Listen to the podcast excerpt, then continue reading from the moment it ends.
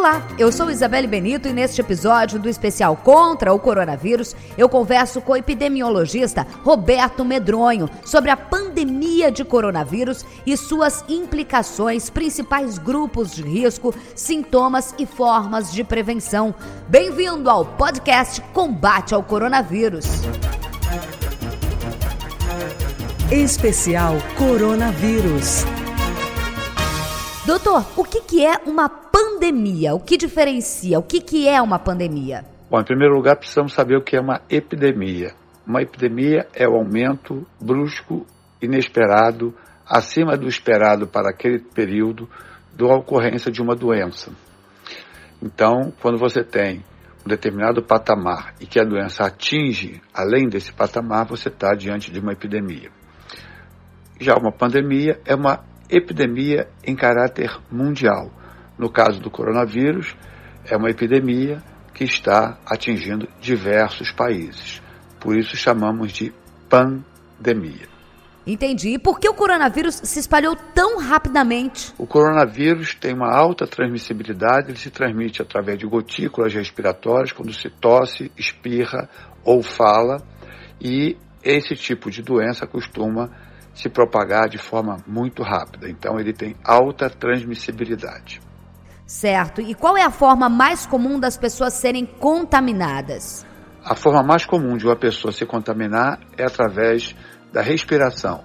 Uma pessoa que esteja próxima a um indivíduo contaminado, que esteja tossindo, espirrando ou até mesmo falando, pode inalar as partículas virais que esse indivíduo contaminado contém e se contaminar. A outra forma de contaminação, menos comum, é através do uso de utensílios, materiais que estejam contaminados, como é, roletas, maçanetas, e depois de você pegar nesses utensílios ou nesses objetos, levar a mão à boca, aos olhos ou ao nariz. Então também essa é uma forma de contaminação. Tendo essa informação, como que as pessoas então podem se prevenir?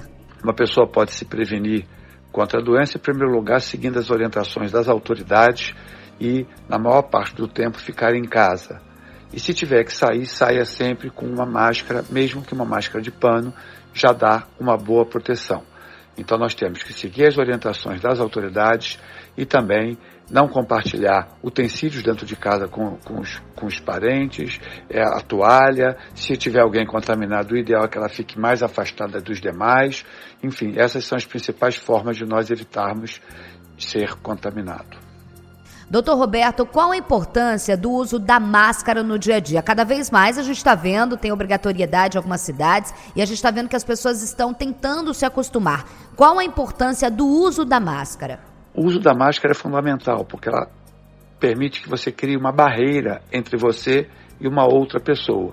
Então, não apenas protege você de uma outra pessoa que esteja contaminada, como também, se você estiver contaminado, ao falar não vai emitir as gotículas para contaminar a outra pessoa. Então é fundamental que sempre que você saia e saia só por grande necessidade, você use a máscara e também que todas as outras pessoas devam usá-la. Quais os principais grupos de risco? Existe mesmo um grupo específico de risco? Sim, existem grupos de risco.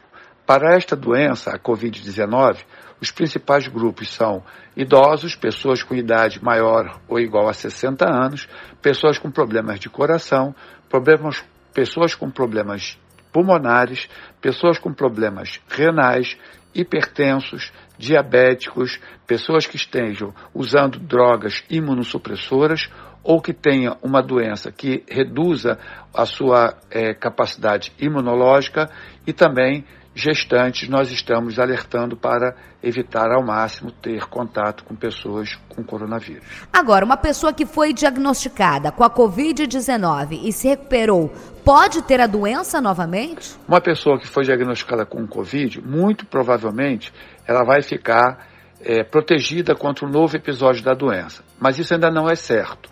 É muito provável que sim. Esperamos que esta imunidade que a pessoa adquiriu seja para o resto da sua vida.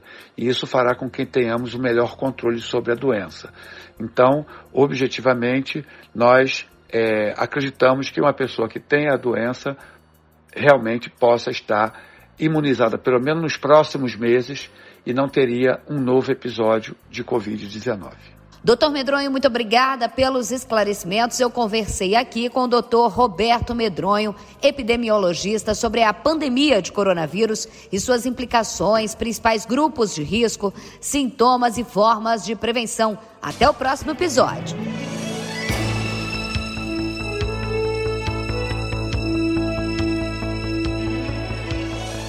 Ainda não existe uma vacina contra o novo coronavírus, devemos continuar com os procedimentos indicados por todos os profissionais de saúde, que é lavar bem as mãos com água e sabão, esfregando os dedos, dorso, palma e unhas, sem pressa e quantas vezes forem necessárias. Usem também o álcool em gel ou álcool a 70% para higienizar as mãos e objetos. Usar máscaras quando for à rua e podendo, evite sair de casa. O isolamento social no momento é a melhor forma de prevenção. Cuide de você e de quem está na sua volta.